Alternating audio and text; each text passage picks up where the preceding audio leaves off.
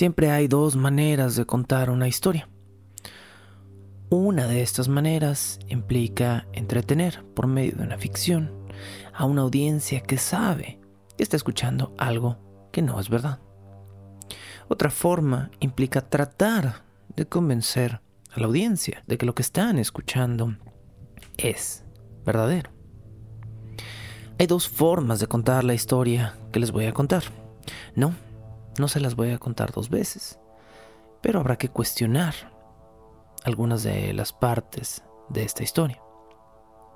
Esta historia comienza en un periodo de ocho años que se vivió en un pequeño rancho en el noreste de Utah, en un lugar que los ufólogos, los interesados en los contactos con seres de otros planetas, alaban y conocen como uno de los centros de actividad interplanetaria y sobrenatural más estudiados del mundo.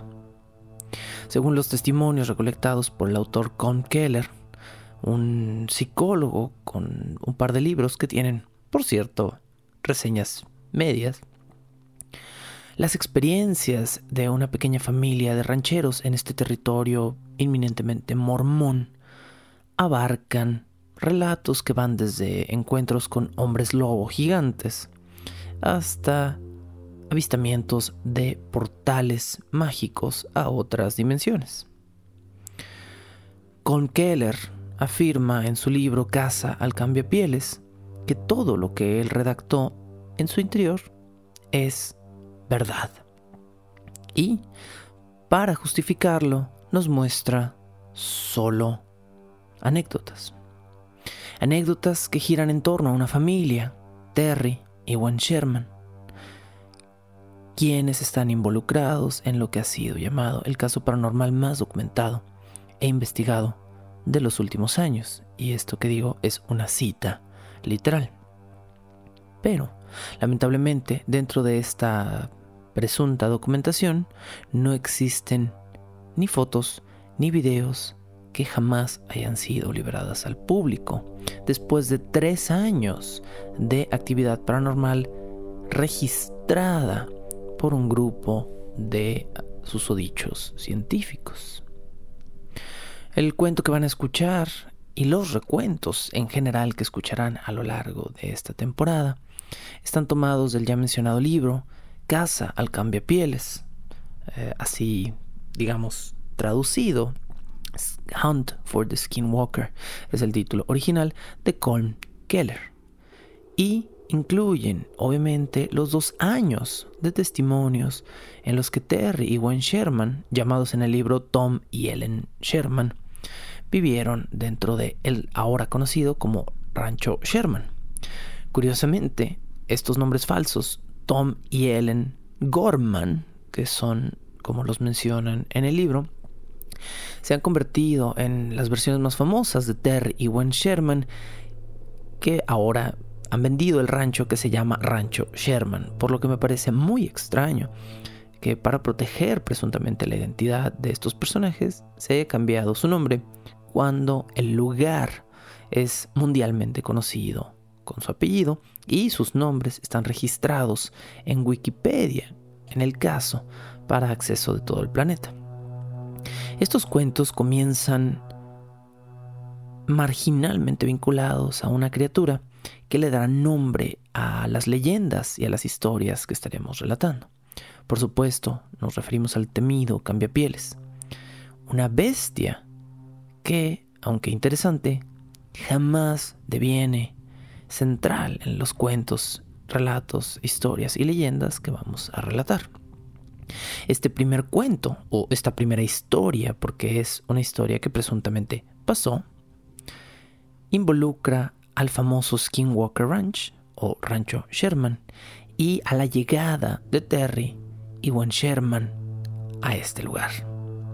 Bienvenidos a este nuevo episodio de una nueva temporada debajo el puente del troll, donde por supuesto cubriremos el ya muy sonado y muy eh, estudiado o analizado por otros autores y otros podcasts de este tipo, caso de el Skinwalker Ranch, uno de los lugares que si eres un creyente de los fenómenos sobrenaturales se convierte en una meca de este tipo de experiencias, pero que para los escépticos es simplemente otro lugar maldito, como la casa de Amityville, que está lleno de relatos.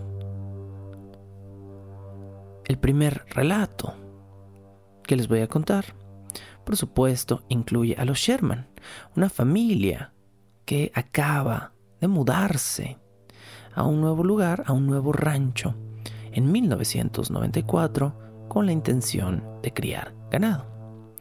Terry es un ranchero que ha criado ganado por muchos años y que tiene una experiencia enorme y vive con su familia, dos hijos, a veces es visitado por su padre y por supuesto vive con su esposa Gwen, quien administra gran parte del negocio de Terry Sherman.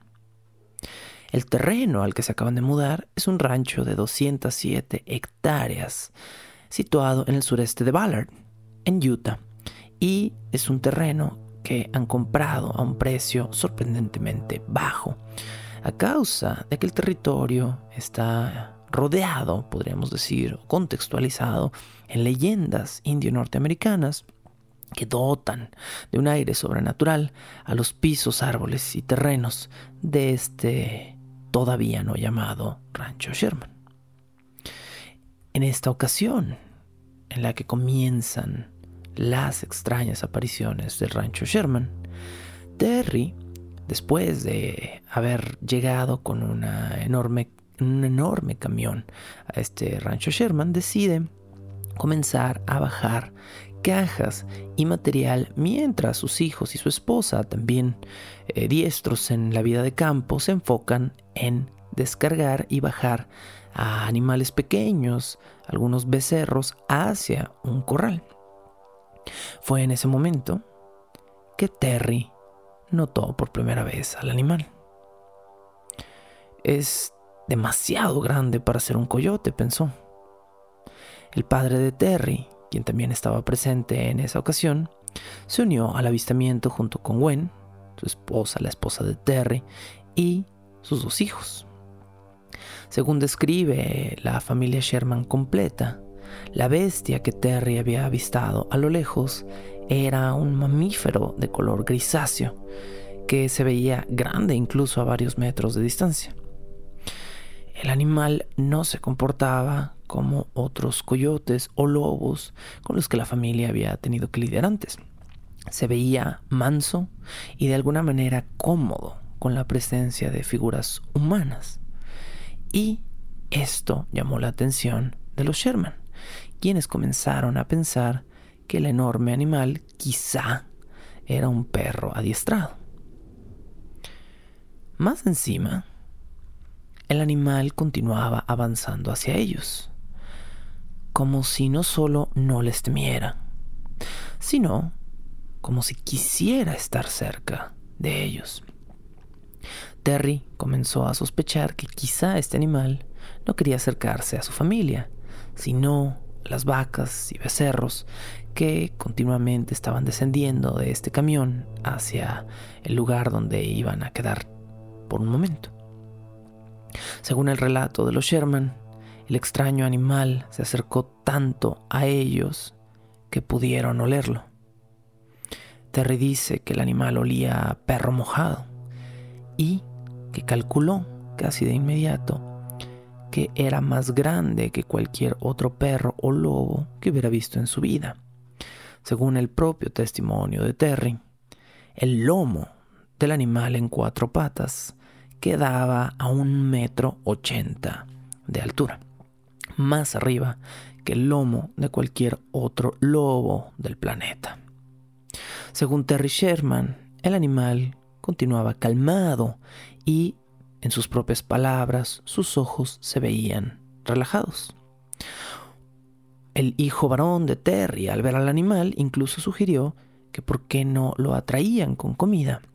Y así podrían adoptarlo para usarlo como un enorme perro guardián.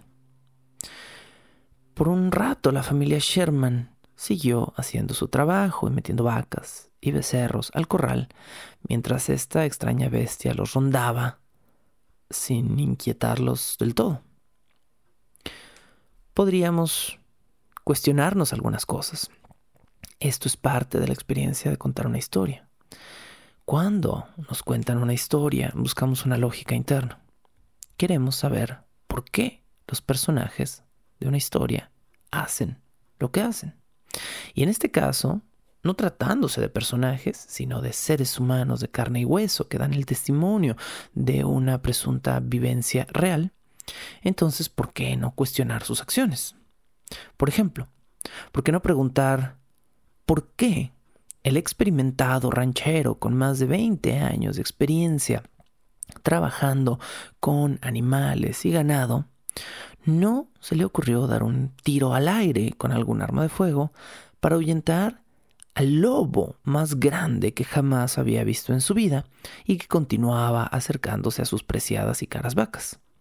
Bueno, esa es una de las cosas que esta historia no nos explica.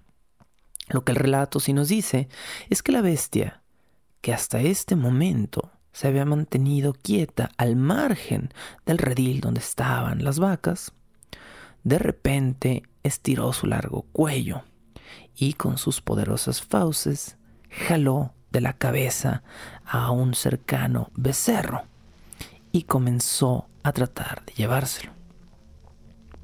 El relato tampoco nos explica por qué los Sherman no hicieron nada antes de este momento para que el animal estuviera a distancia de poder jalar un becerro a través de la cerca con la intención de sacarlo del redil, supongo que tendría que haber habido un becerro cerca del depredador. Así que, ¿por qué no hicieron algo antes de que esto sucediera? No lo sabemos. Lo que la historia sí nos cuenta es lo que yo considero uno de los actos de valentía, si es que es real, más inauditos de la historia. Terry, el ranchero, dice haber corrido instintivamente en dirección al enorme animal, el cual, sin estar armado con nada más que con su propia anatomía, comenzó a patear en las costillas con toda su fuerza, sin siquiera moverlo u obligarlo a retroceder. El hijo de Terry, al ver esto, corrió y tomó un bate del auto familiar y trató de acercárselo o lanzárselo a su padre, quien no le puso atención al artefacto y de inmediato le gritó a su hijo que le diera su magnum. El muchacho le pasó a su padre una magnum 357. Estamos hablando de una pistola de muy alto calibre que se considera es capaz de tirar al suelo a un animal de al menos media tonelada con un solo tiro. Terry dice haber disparado el arma una vez sin efecto. El enorme lobo no retrocedió, no se desembarazó del animal, no hizo ningún gesto, ni chilló, ni sangró. Fue hasta el tercer tiro a quemarropa de la Magnum de Terry que el enorme lobo salió corriendo a medias y que el becerro herido en la cabeza pudo escapar.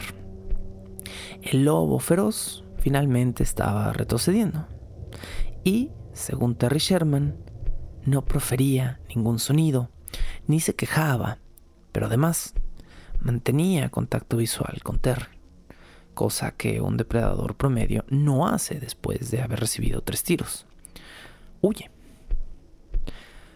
Personalmente, no logro imaginar con toda mi imaginación el tamaño de las pelotas de un hombre que sin pensarlo va y patea una y otra vez en las costillas a un lobo de su tamaño en cuatro patas que se está devorando a un becerro y que luego, sin armas y sin nada, se queda ahí de pie, mirando fijamente a este animal que no le quita los ojos de encima.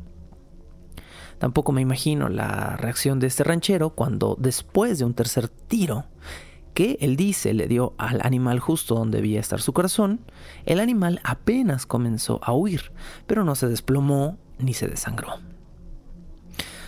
Terry Sherman, a quien después de esto que les dije me gustaría llamar Terry Bolas de Acero, pero no lo voy a hacer, dejó varios metros atrás a su familia, su esposa, sus dos hijos y su padre, y tomó su rifle Springfield 3060, el cual mm, yo no tenía idea de por qué se llamaba así, pero mi curiosidad pudo un poco más, y es porque desde 1900 6, ah, perdón, es 3006, no 3060. Desde 1906, desde 06, este rifle dispara balas de calibre 30. Antes no lo hacía. Mm, esta es la información que le da su nombre a este rifle. Lo que tienen que saber de este rifle es que el Springfield 3006 es un rifle de alto poder y que Terry, bueno con el arma, se aseguró de volver a disparar varias veces en dirección al enorme animal, en sus palabras hiriéndolo una vez en el hombro y otra vez más en el pecho. Según el ranchero, siguiendo los pasos de este animal que ahora retrocedía, no encontró ni una sola gota de sangre, excepto, por supuesto, la sangre que había dejado su propio becerro, quien ahora estaba muy mal herido dentro del redil y había comenzado a agitar a las otras vacas. Terry llamó a su hijo, quien llevaba en sus manos la Magnum, y juntos, para horror de la madre del chico, para Gwen, se fueron a caballo a perseguir al animal. Poco a poco, los dos miembros de la familia Sherman comenzaron a encontrar huellas de la bestia, que ahora parecía estar huyendo a más velocidad. Las huellas, según describen los Sherman, estaban visiblemente hundidas en el lodo, pero el enorme lobo feroz ya no estaba por ningún lugar, o al menos no se le veía por ningún lugar. Terry y su hijo siguieron las huellas hasta lo que describen como un lodazal muy profundo, un charco con lodo y agua que era obvio que tenía parte de las marcas de este animal, un animal pesado, dentro de su área. Lo extraño del final de este relato es que los Sherman describen que las huellas terminaban a medio lodazal, como si a partir de ahí el animal hubiera dado un salto, que habría tenido que ser un salto de más de 10 metros de distancia para no volver a dejar una huella, o como si el animal se hubiera trepado a uno de los árboles contiguos y hubiera desaparecido para siempre. Terry estaba consternado, pero su hijo estaba temblando como una hoja nos dice el mismo Terry. Y al verlo, él se dio cuenta de que probablemente era mejor idea volver de nuevo al rancho, reagruparse con su familia, quizá encerrarse dentro de la pequeña propiedad de su nuevo rancho y esperar por un rato a que el lobo feroz no volviera. Esta pobre familia de mormones acababa de mudarse a Nuevo México, específicamente a Utah, con la idea de iniciar una nueva vida. Y es precisamente con esta anécdota que esa vida, ahora públicamente consabida, comienza. Pocos sabían los Sherman que esos dos siguientes años de su vida se convertirían en dos años de malas experiencias, hasta que Terry terminaría vendiendo el rancho hoy conocido como Rancho Sherman por 200 mil dólares para recuperar algunas de las pérdidas que tuvo de su ganado durante los dos años de estancia allí. Sin más evidencia, empero, que estos relatos para respaldar todo lo que vamos a decir esta temporada, estaremos hablando de los espeluznantes cuentos raros, pero no originales ni únicos cuentos que giran en torno a Skinwalker Ranch o el rancho Skinwalker. Ahora, creo que deben estar pensando que esto es un evento increíblemente atípico para la cuenca de Uinta, un lugar que seguro no tiene nada de historia relacionada con fenómenos sobrenaturales, hombres lobo, extraterrestres o bolas de fuego gigantes. Bueno, acabo de mencionar todas estas cosas, obviamente, porque la cuenca de Uinta, este territorio que está principalmente habitado por mormones que se dedican a, a negocios muy cerrados, podríamos decir, que solo se pasan entre miembros de la misma iglesia de los santos de los últimos días, está lleno desde el año de 1700 de relatos que involucran a criaturas, seres, entidades, portales o luces de origen presuntamente sobrenatural. Así que estos relatos no son extraños. De hecho, Trent Harris, un cineasta local de Utah, eh, en una entrevista al diario Desert News, dice lo siguiente, tira hacia donde quieras una piedra en el sur de Utah y la persona a la que le caiga la piedra seguramente te contará una historia de cómo se la raptaron extraterrestres. Bajo el puente del troll.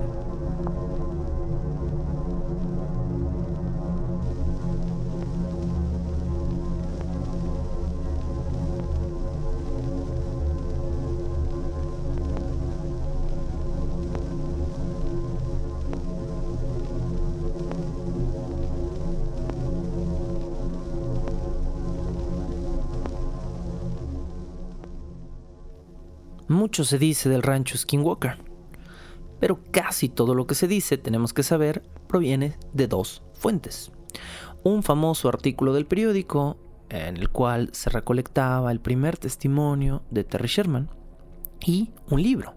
El libro que ya mencionamos al principio de este episodio, escrito por Con Keller, un libro que realmente se pone de pie como la única gran fuente de todo lo que todos sabemos de este fenómeno, aunque algunas otras personas han tratado de comprobar la información de este libro, y exactamente como sucedió en el famoso libro del horror de Amityville, que estaba lleno de eh, presuntos eventos sobrenaturales, cuando se contraponen con otras posibles fuentes, no se encuentran del todo concordancias con las cosas dichas.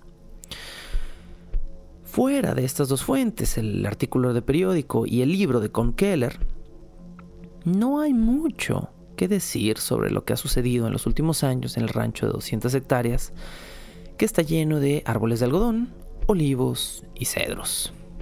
Al parecer, cuando los Sherman compraron esta propiedad, pensaron que iba a ser un lugar ideal, porque era barato, pero esta enorme propiedad solo tenía en su centro una casa muy pequeña, sí, en un lugar ideal para criar ganado, lleno de planta viva y con espacios abiertos y adecuado para ello, pero también con una propiedad central que, según su propio testimonio, estaba totalmente llena de chapas y pasadores que estaban fuera de lugar.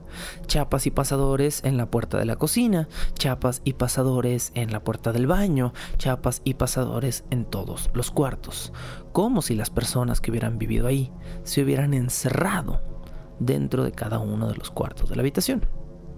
Y ahora, esto es muy extraño. ¿Por qué?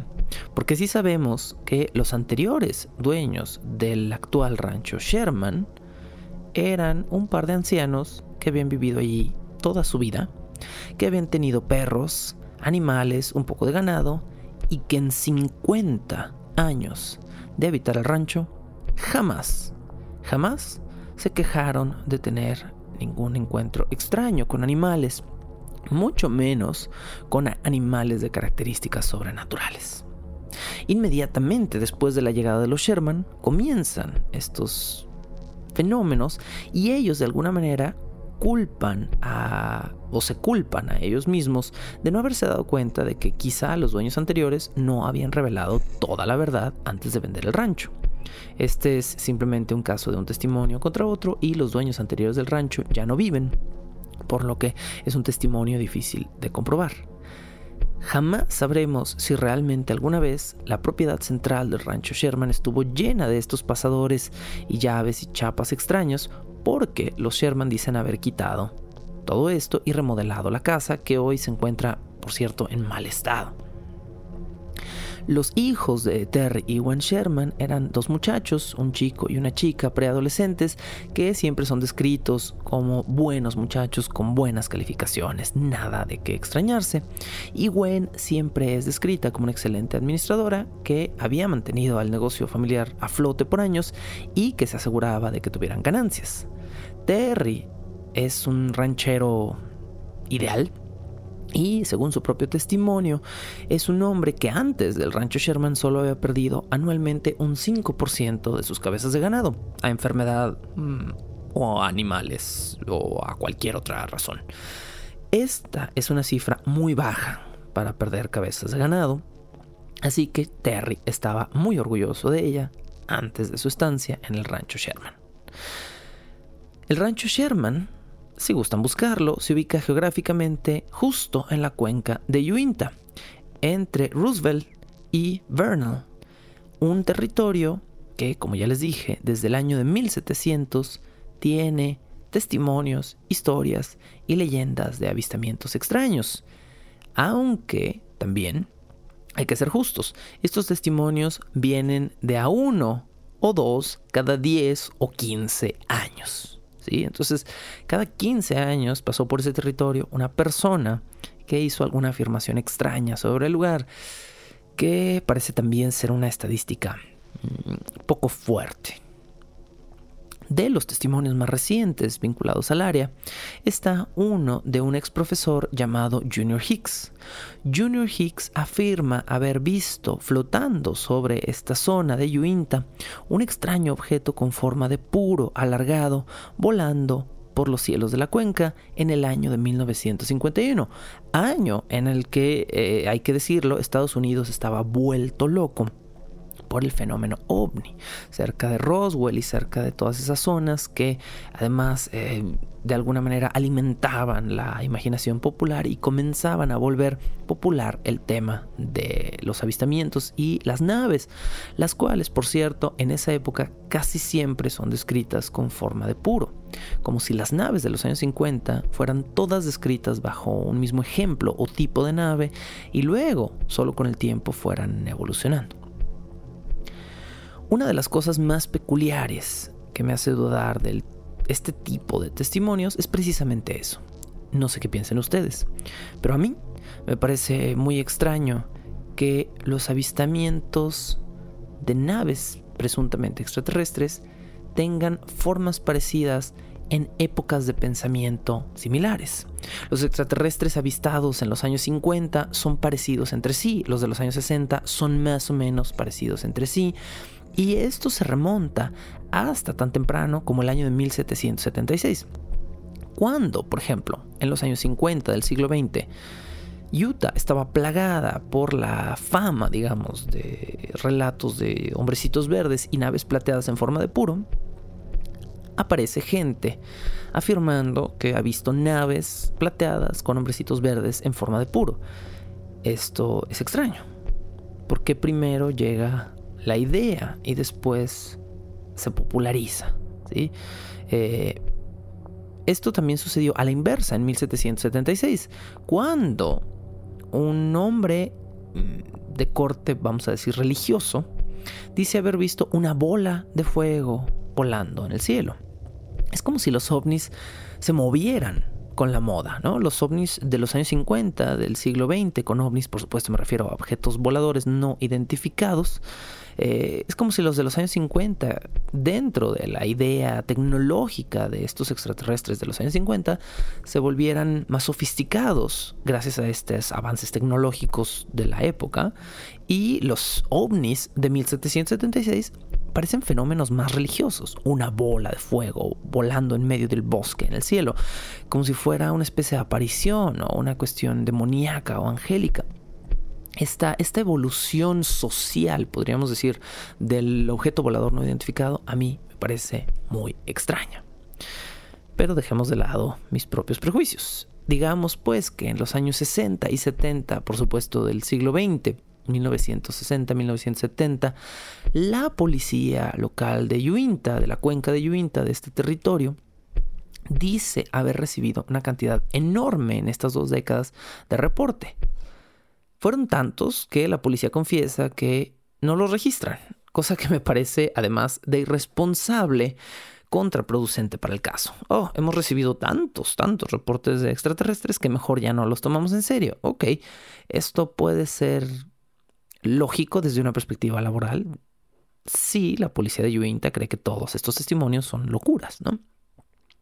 Si no, entonces ¿por qué no los registran? Bueno, Junior Hicks, volviendo al profesor del que les hablaba hace un momento, Junior Hicks vio su ovni en los años 50, pero se volvió un entusiasta de esto y pasó las siguientes décadas de su vida contactando a gente que decía ver luz o luces o naves o seres o cosas en el cielo y en los suelos de la cuenca de Yuinta. Él mismo, Junior Hicks, dice haber visto una esfera flotante de luz en el bosque, en la cuenca de Yuinta, en los años 70. Y él también ha contactado a seis de las personas que han dejado testimonios registrados desde 1776 hasta la fecha. Obviamente no creo que haya contactado a todas, a las de 1776 lo veo muy difícil, pero presuntamente él ha contactado a la mayoría de los testigos vivos en su momento que dijeron haber visto a criaturas o entidades biológicas cerca de los avistamientos de naves extraterrestres. En casi todos los casos que describe Junior Hicks, estos seres son seres pequeños vestidos en overoles, como Mario Bros, no sé, o humanoides desnudos. Estos son los dos tipos de criatura que relata Junior Hicks.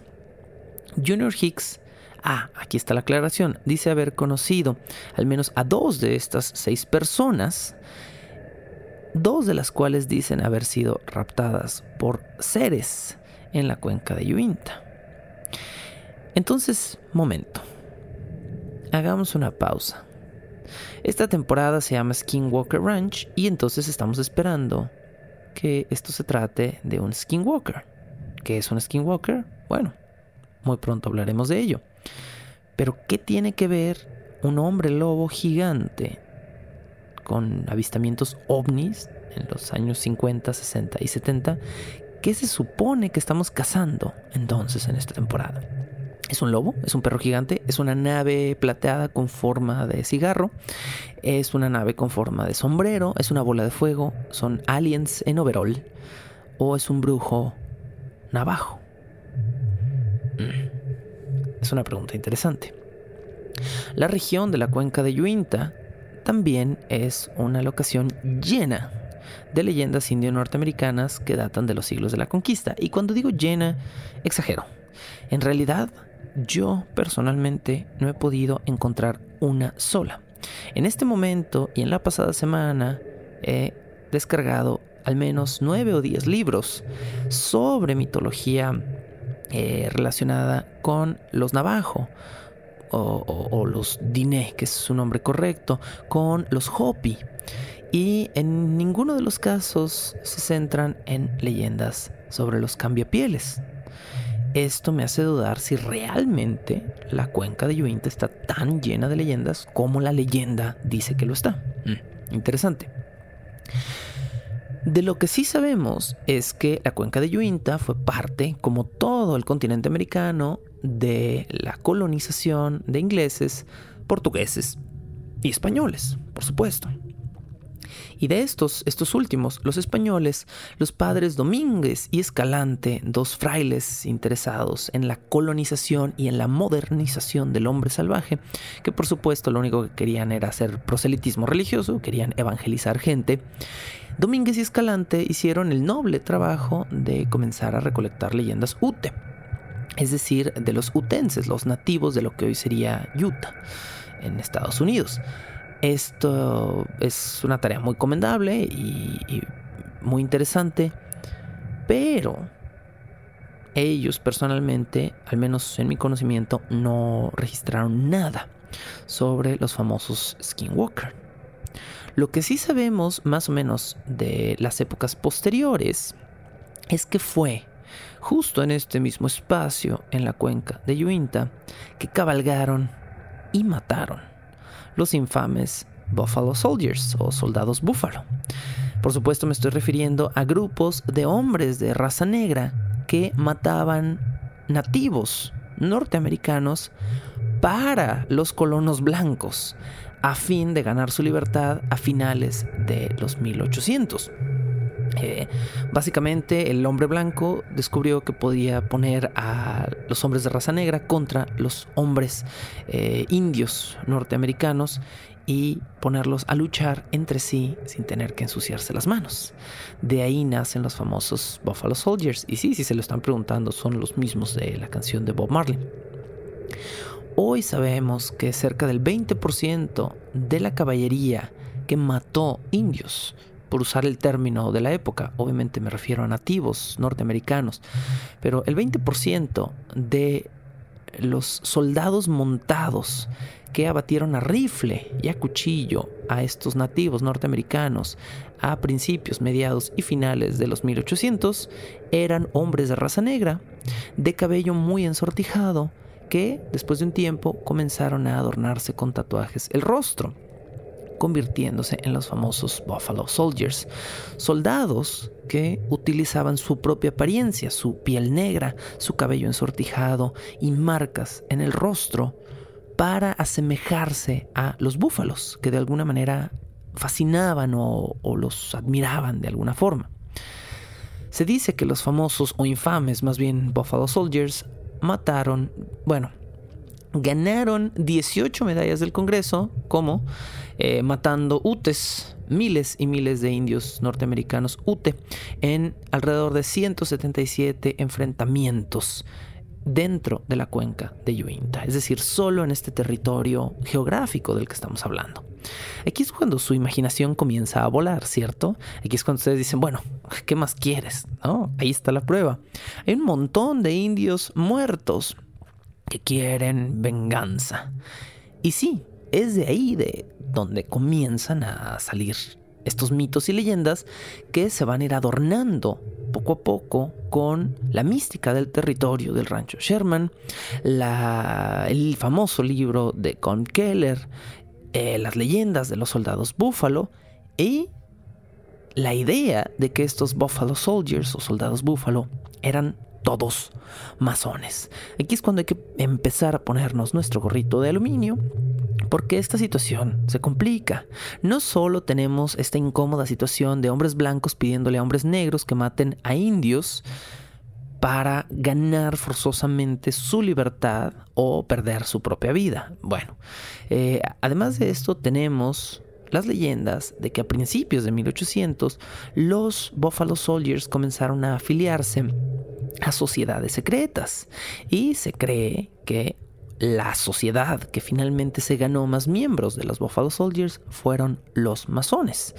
¿Qué son los masones? Los masones, no, no, no voy a dar una explicación ni seria ni amplia porque el tema es extenso y no nos atañe, pero lo que son son un club de Toby. Y lo digo con toda la el aura absurda que rodea este tipo de sociedades secretas.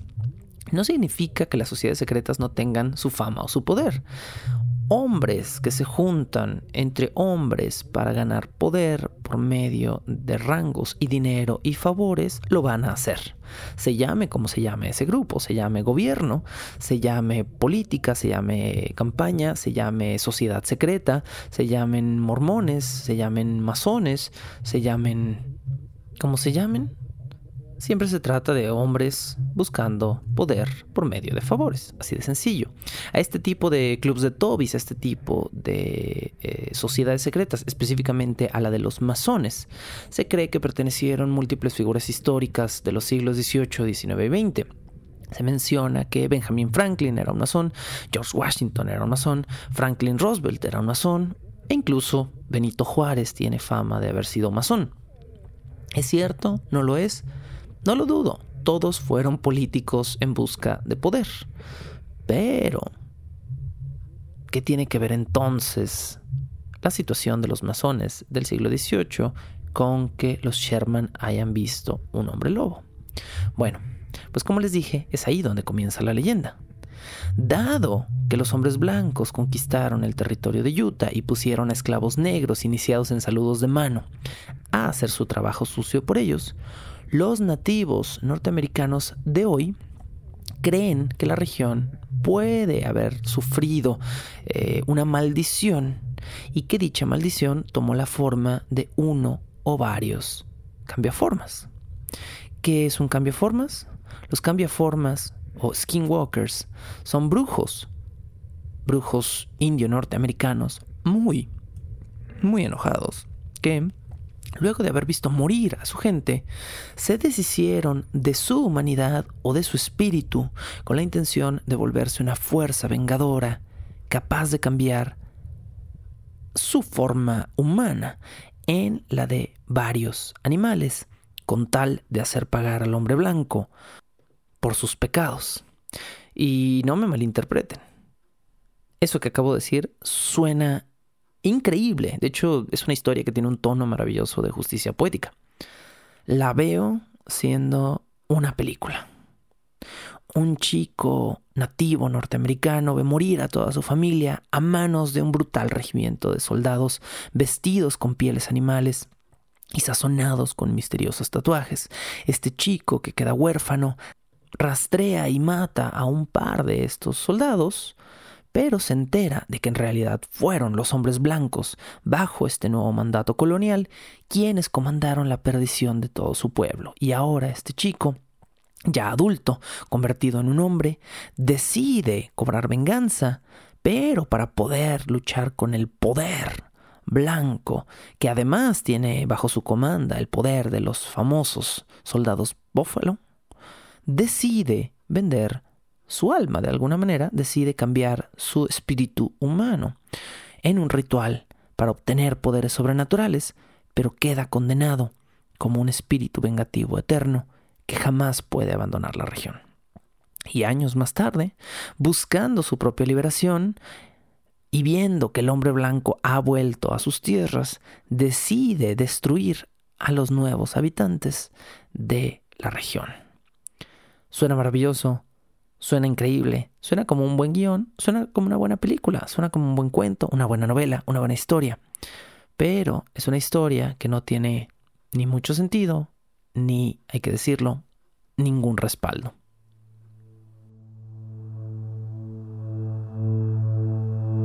Bajo el puente troll.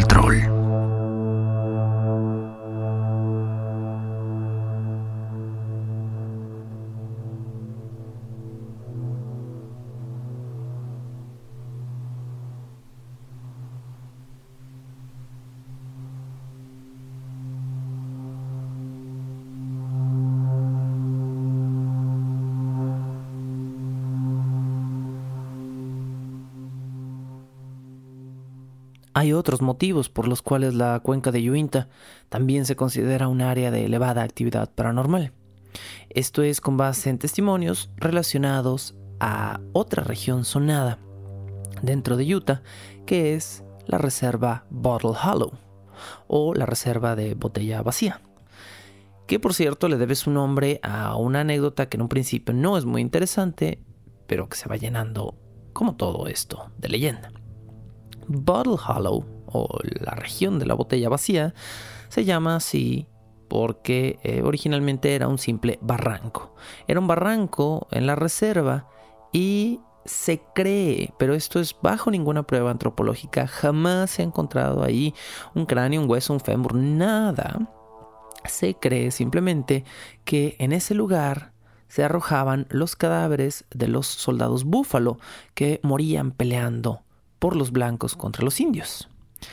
Muchos años después, esa área, ya bien entrado el siglo XIX, se llenó de salones de juego, de cantinas y de burdeles, y los hombres que bebían en estos lugares solían salir de estos lugares a arrojar las botellas vacías al barranco, hecho por el cual comenzó a ser llamado Bottle Hollow o el barranco de las botellas vacías. Eventualmente el nombre se quedó, se volvió oficial y el barranco se convirtió en un lago. que colinda exactamente con el borde de las hectáreas de Skinwalker Ranch. Este lago, este cuerpo de agua, de alguna forma se cree maldito por los cadáveres de los soldados búfalo que ahí descansan, ha engendrado su propio juego de leyendas relacionadas no, no con la figura de un extraterrestre, ni con la figura de un hombre lobo, sino con la figura de una serpiente marina gigante. Hay que puntualizar que eh, no es como el caso del famoso monstruo del lago o Nessie, quien se dice podría ser una criatura del Plesioceno, alguna criatura eh, tan antigua que ha vivido por cientos o miles de años en ese lago. No. En este caso sabemos que hasta finales del siglo XVIII el lugar era un barranco y eventualmente se llenó con agua y eh, está o estuvo en algún momento lleno de vidrio roto y eso lo sabemos del lugar. Así que no podemos afirmar de ninguna forma que haya una gigante serpiente paleolítica en aquella tumba de agua contaminada por espíritus donde esta criatura reptiliana de repente sale a nadar y mata gente. No. Al parecer, lo que sí existe es uno, un reporte de la policía de Utah, eh, en el cual eh, se atendió a una fiesta que estaba sucediendo en el lugar porque alguien reportó la muerte de una mujer en Battle Hollow. ¿Qué fue lo que sucedió? Bueno, según el reporte del caso, un grupo de personas que habían hecho una fiesta ahí y que estaban nadando en el lago de lo que alguna vez fue el barranco de las botellas, una mujer, esta mujer que estaba por ahí, fue jalada por algo que ellos describen como un enorme tentáculo y fue solo por ese motivo y no porque la mujer estuviera de ninguna manera intoxicada y no porque alguien eh, la hubiera jalado o ahogado o la mujer se hubiera ahogado por accidente, sino por el tentáculo gigante que surgió de debajo de las aguas que la mujer se ahogó. Uno de los testigos dice haberse arrojado al agua con la intención de salvar a la mujer y dice haber visto entre el agua turbia a la mujer luchando con un enorme tentáculo o con lo que también pudo haber sido una serpiente gigante bajo el agua. El hombre dice haber tenido el valor de lanzarse a liberar a la mujer, pero eh, la liberó demasiado tarde y cuando llevaron el cadáver a la costa, pues la mujer ya se había ahogado. En torno a este lago comienzan relatos también de bolas de luz flotantes que se van a volver muy famosos en la mítica del rancho Sherman. También se cree que cerca de este lago, Terry Sherman vio un extraño glifo masónico de más de 100 años de antigüedad. Y este hombre, que les recuerdo que vivió en 1994 a 1996 en este lugar, época en la que ya teníamos cerca de, no sé, 100 años de uso fotográfico, eh, obviamente no era tan común como hoy, ¿no? ¿no? No cargabas, en 1994, 95, no cargabas una cámara fotográfica en tu bolsillo, como ahora sí lo hacemos gracias a los celulares. Pero tampoco era tan raro, tampoco era tan raro que una familia tuviera una cámara fotográfica y que guardara así sus memorias y que si Terry Sherman encontró un glifo masónico de más de 100 años de antigüedad dentro de su propiedad, a lo mejor quisiera regresar después con una camarita a tomarle una fotografía. No lo hizo. Entonces, nuevamente, ¿qué pasó con el cuento del lobo gigante? Bueno, les platico que con el estoicismo digno de un clan budista, podríamos decir, la familia Sherman decidió ignorar el incidente del lobo de dos metros de altura que trató de comerse a su ganado y que sobrevivió a una serie de disparos. Sí, exactamente lo que acabo de decir. Los Sherman decidieron aún así mudarse a este rancho y continuar con su vida normal porque no les pareció lo suficientemente extraño este evento como para no continuar con la ruta de eventos que debían tomar. Bueno, un par de semanas más tarde, un par de semanas más tarde, o sea, si yo hubiera vivido lo del lobo gigante de dos metros y un par de semanas más tarde me pasara otra cosa, no sé si me hubiera quedado dos años a vivir en la región.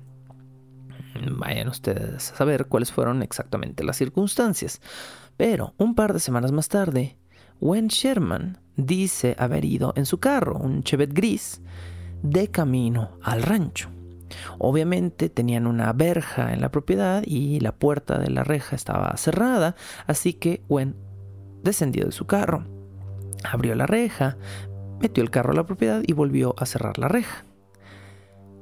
A los pocos segundos de haber arrancado dentro de la propiedad y manejando a una velocidad baja pero elevada para cualquier ser humano corriendo a pie, vamos a decirlo así, Wayne Sherman dice haber visto algo por el rabillo de su ojo. No, no era un ser humano corriendo junto a su carro. No era ninguno de sus hijos ni su marido corriendo desesperadamente detrás de ella. Era nuevamente otro lobo gigante, porque Wen Sherman se asegura de no describirlo como el mismo que habían visto primero, sino como un animal ligeramente distinto.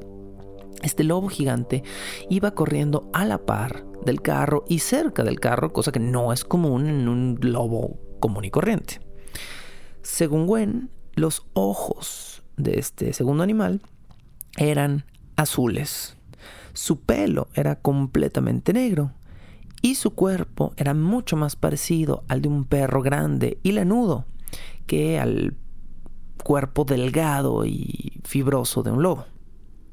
Wen dice haber pisado a fondo el pedal para tratar de perder o dejar atrás al animal Obviamente, faltándole algunos minutos para llegar desde el borde de la propiedad hasta la pequeña casa en medio del rancho, la cual hasta la fecha, les confieso, cada vez que veo fotografías del rancho Sherman o del Skinwalker Ranch, me parece una propiedad muy, muy pequeña para un grupo de cuatro rancheros mormones, y digo mormones con la intención de hacer hincapié en la cantidad de dinero que suele tener esta gente, eh, dentro de Utah específicamente, que acababan de comprar un enorme rancho. Me parece una propiedad muy pequeña. Bueno.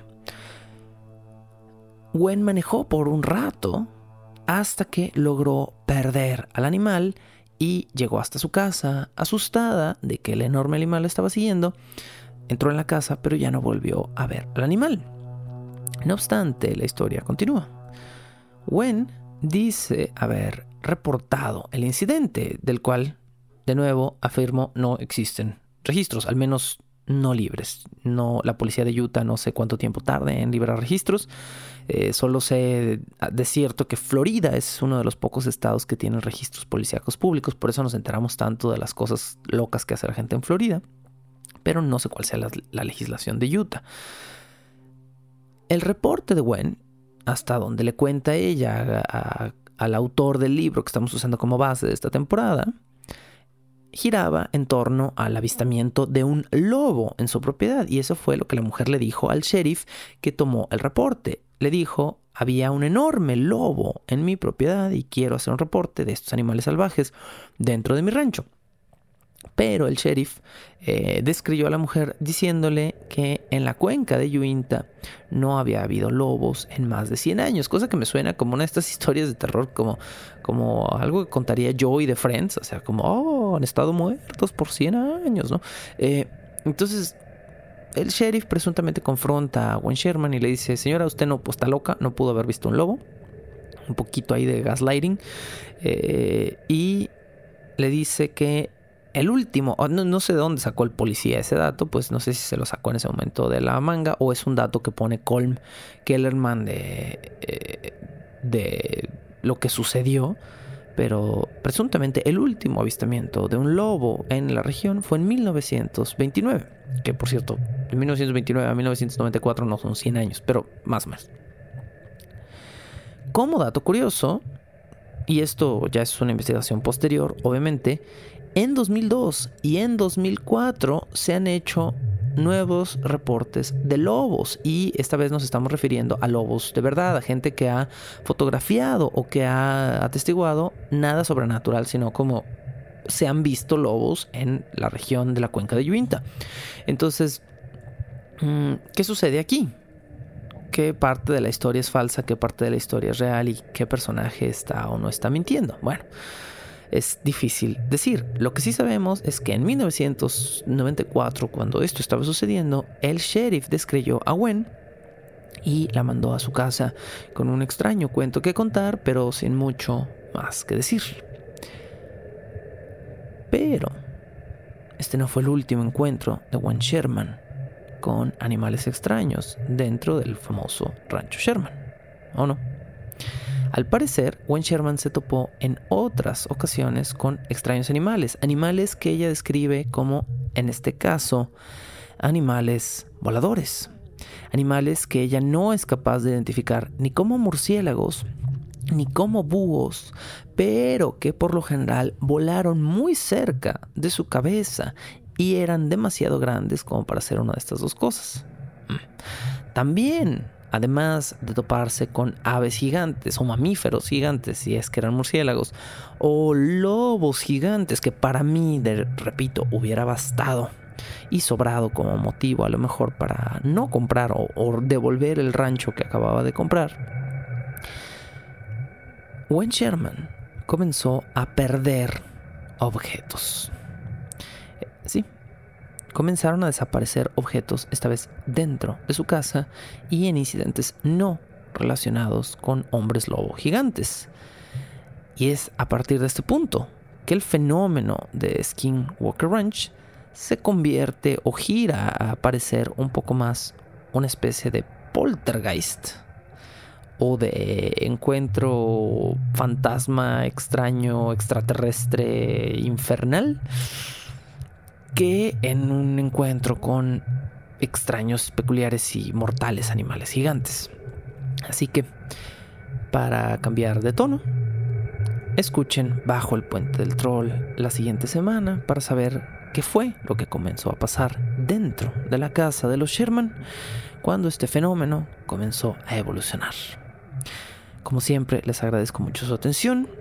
Les agradezco estar aquí, descargar o escuchar este podcast en donde sea que lo estén escuchando. Si me están escuchando obviamente a través de Patreon, que es la base de estos podcasts, les agradezco mucho su apoyo. Si me están escuchando a través de Spotify, por favor hagan del conocimiento de otros este podcast si es que lo disfrutan y les gusta. Y si lo están escuchando en cualquier otra plataforma de podcast o incluso en YouTube, suscríbanse o dejen una pequeña reseña que le ayudará mucho a este podcast a posicionarse y a convertirse en algo que más gente pueda escuchar. Soy Sergio Vicencio, esto fue Bajo el Puente del Troll. La locución, la producción y la música original de este programa son creadas por Sergio Vicencio. Ve a patreon.com diagonal Sergio Vicencio y apoya este podcast para obtener horas de contenido adicional quieres comisionar cápsulas, episodios o incluso temporadas completas o comprar contenido digital debajo del puente del troll, ve a coffee.com diagonal Sergio Vicencio y encárgate de decirme qué hacer. Es coffee, k o fi.com diagonal Sergio Vicencio. Búscame como arroba recuadro blanco en Twitter e Instagram o como Sergio Vicencio en YouTube para darme tu opinión sobre este podcast. Bajo el puente del troll.